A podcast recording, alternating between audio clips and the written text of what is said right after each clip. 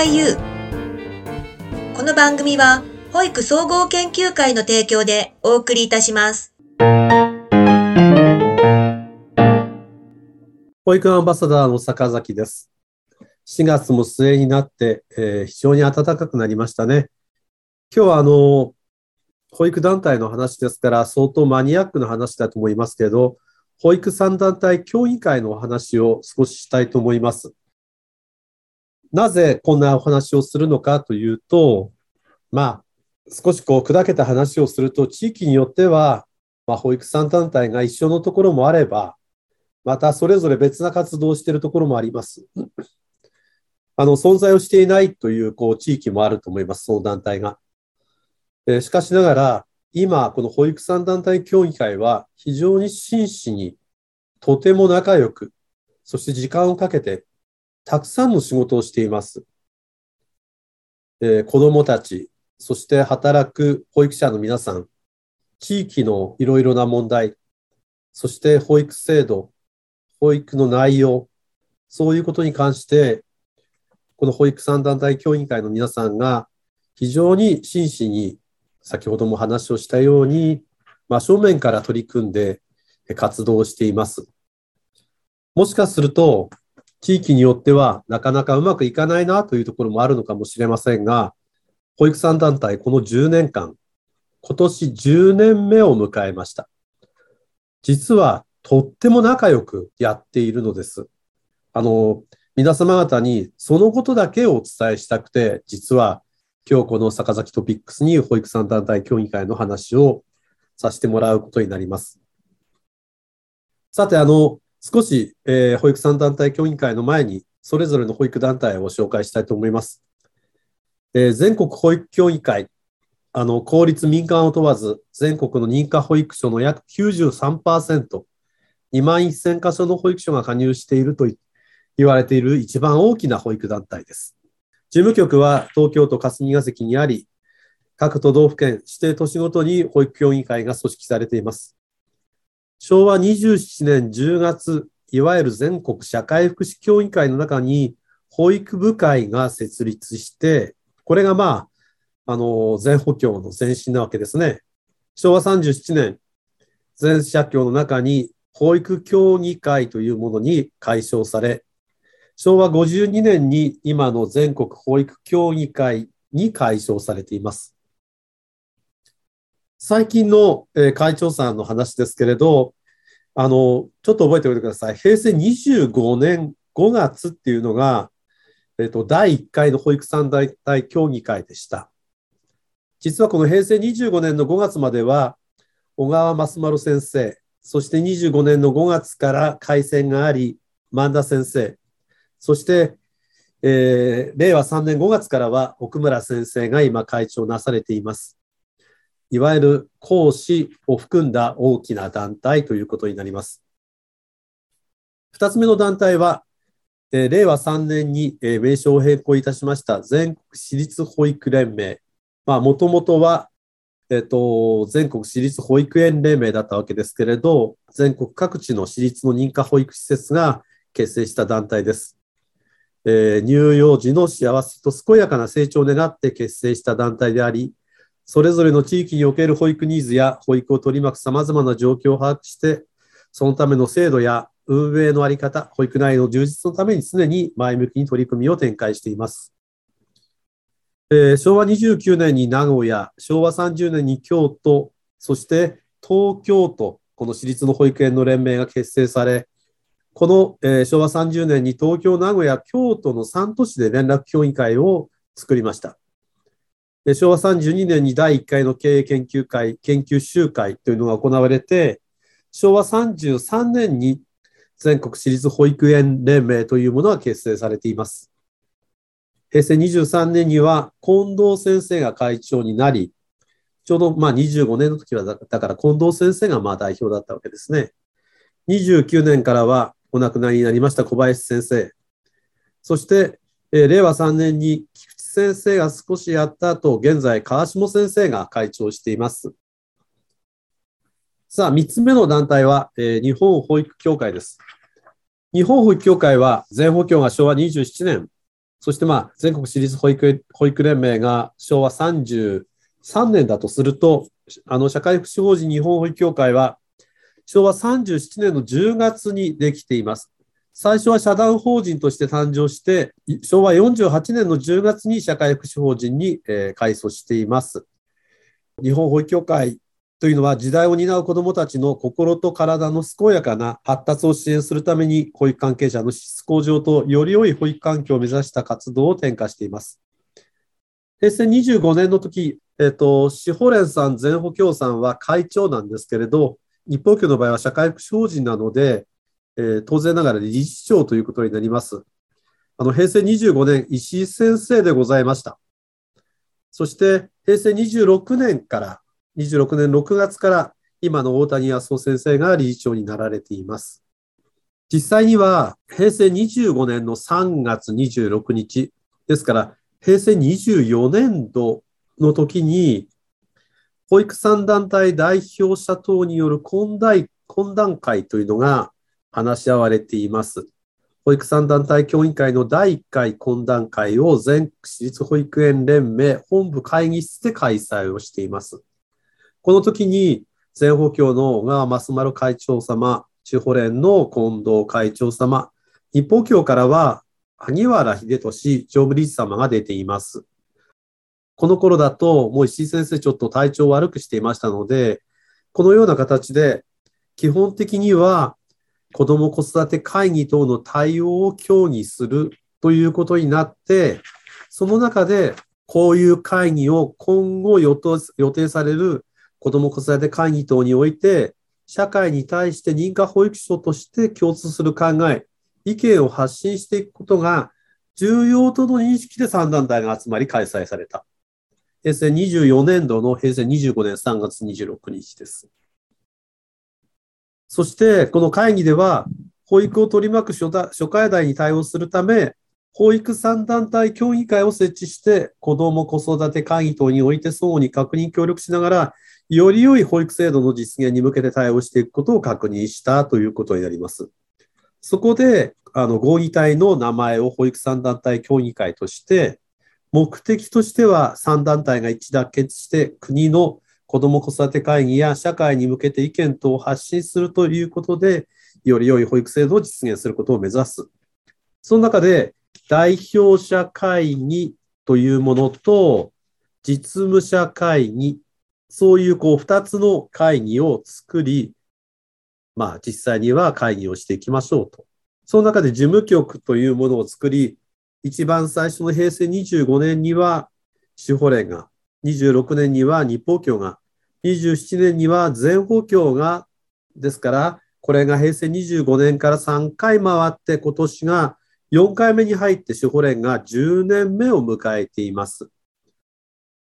実はもしかするとそれまで保育の3団体が3団体の協議会を作ろうなっていうことも誰しも考えたこともなかったかもしれません。しかしながら、この3団体協議会ができたことによって、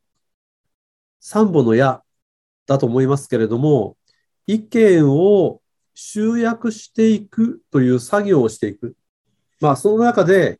いろいろな議論を戦わせて、子供たちのためにどのようなことが一番いいのかということを真ん中に置いて、この3団体が話し合いをしてきたということになります。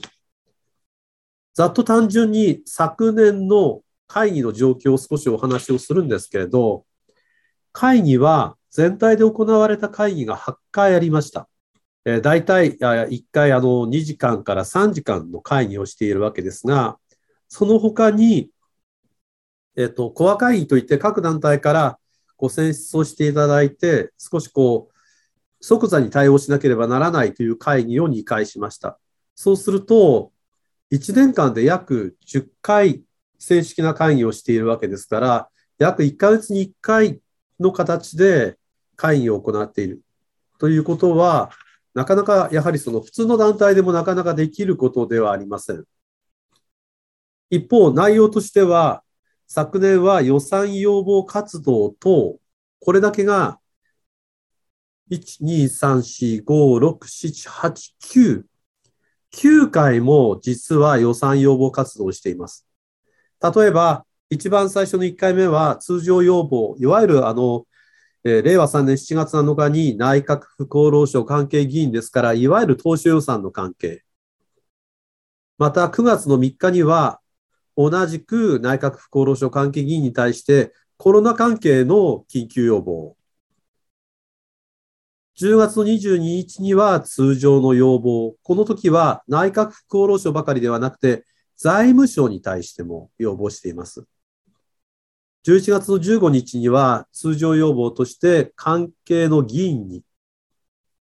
11月の15日には議連総会にも参加しています。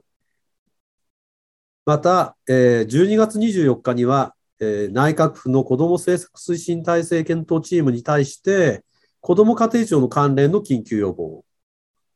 そして、令和4年年を明けて1月12日には、内閣府特命担当大臣の野田聖子先生に、いわゆる緊急要望をし、同じ同じく令和4年の1月27日には内閣府厚労省に対してコロナ関連の意見交換をし、そして2月の9日には、コロナ関連に含めて、いわゆる臨時特例交付金、いわゆる救済の問題の意見交換を内閣厚労省としています。そうすると、会議を10回きちんとした会議をし、なおかつ、その予算要望活動も9回しているとなると、一つの団体以上の活躍をしている。それはよっぽどお互いが本当にスムースに進んでなければ、こういうことはできないというふうに思います。その中にあって、例えば当然なことながら、全補強でありますれば、平成25年、これを作るときに小川先生に大変ご協力いただいたわけですが、長く万田先生のお力は非常に大きかったと思いますし、司法連も、えー、作った時、近藤先生でしたが、その後小林康生先生が受け継いで、この3団体をどういうふうにまとめていこうか、こういう潤滑油としての力をたくさん発揮をいたしました。また、あの、私たち日本語協会の方もですね、えっと、石井先生、あの、残念ながらお亡くなりになりましたが、平成26年からは大谷先生があの参加してくださいましたので、その間、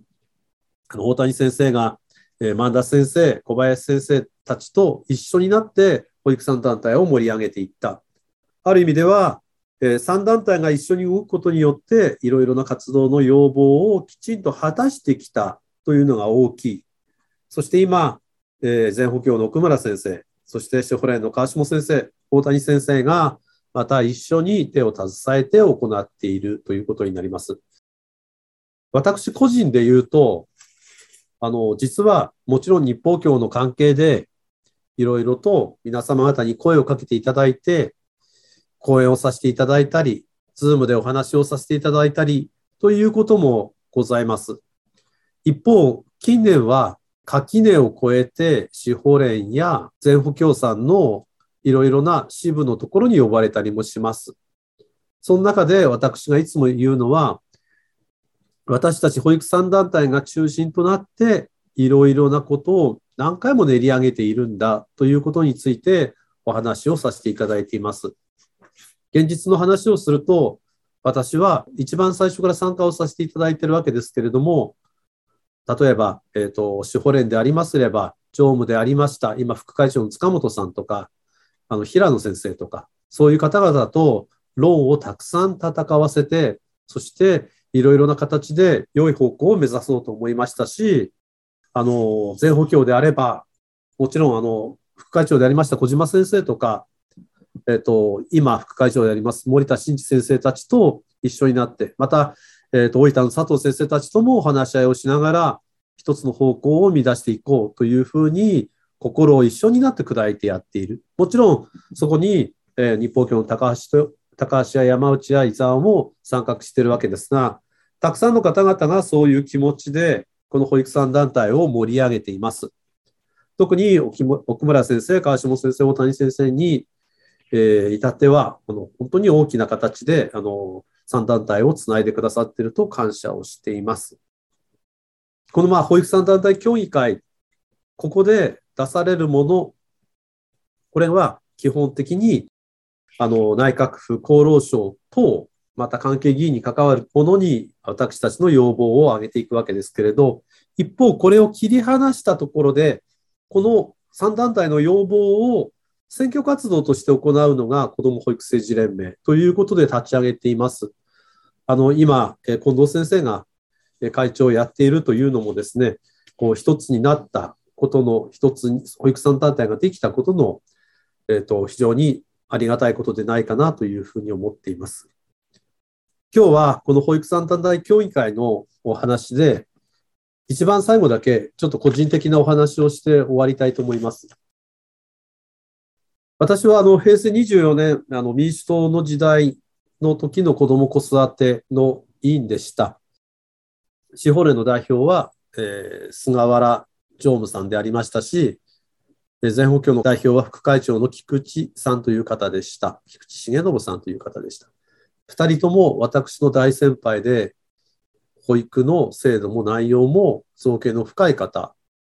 非常に尊敬に値する方でございます。それであったとしても、なかなかこう意見のすり合わせができない状況の中で3人で、えー、その子ども子育て会議に出ていくということに対して、私はやっぱり非常にこう難儀な思いも少ししていました。その中で直接この先輩のお二人とお話をして、こういう形で私たちの意見がきちんと表に出るためには、もちろん自分たちの団体でも話をまとめる必要があるし、論を戦わせる必要があるけれど、その後には保育産団体できちんと話し合う場を作ったらどうだろうかというふうに強く思っていた一人です。私の青森県では全補強関係はありましたが、司法令はありませんでした。全補強の中に日本法協会が一部門としてあって、そこから独立して日本法協会ができて、今もう少しで50年になろうとしていますけれど、そういうこともありますので、えー、全補強のことをよく知ってるわけでもありませんし、司法令のことをよく知ってるわけではありませんでした。しかしながら、そういう菅原先生や菊池重信先生の熱い思いや、えー、将来の制度の考え方、また子供に対する幸せ、そういうことについては強く感銘を受けていましたので、このお二人と共にこの下地を作れればいいなというふうに思い、小川先生だったり、近藤先生だったり、萩原常務だったり、石江先生にこうお話をした思いがあります。今、できてしまって10年経つと当たり前のことですけれど、その10年前、いわゆる日報協が昭和37年にできたわけですから、えっと、そこから考えても50年、あの、保育の3つの団体ができてから50年して、初めてこういう仕組みになったわけです。今、この保育産団体が一緒になって行っていること、これが今の日本の保育の中心なわけでございますので、皆様方そのことをよく考えていただいて、一緒に活動をしていただければありがたいなと思います。あの、クリスマスの夜に菅原さんと菊池さんを呼び出して、そしてある方もう一人だけ呼んで、この人たちに周りはアベックでいっぱいだった、ちょっと暗いお店で二人に保育産団体というものの、まあその協議会とは言いませんでしたけれど、一つになった、一つになったチームを作りたい。もしかすると二人は、うんって言ってくれましたけれど、呆れていたのかもしれませんが、このお二人のおかげで今の保育産団体協議会がある。そして、えー、たくさんの、えー、司法令の方、そして、えー、全保協の方が心を砕いてくださって、今、保育産団体協議会があることを私は大変嬉しく思います。コロナ禍でなければ、保育産団体協議会一同による研修会、そういうものができる時がもう少し先にあるのではないか。また、保育産団体協議会が子ども家庭庁という中でどういうふうに活躍をしていくのか、そういうことも含めて非常に楽しみにしている私でございます。今日、えー、令和4年7月の坂崎トピックスは、保育産団体協議会について、これあくまでも、えー、坂崎の試験でございますけれど、今日はこういう話をさせていただきました。えー、5月も楽しみに待っていてくださればありがたいと思います。それでは皆さん、さようなら。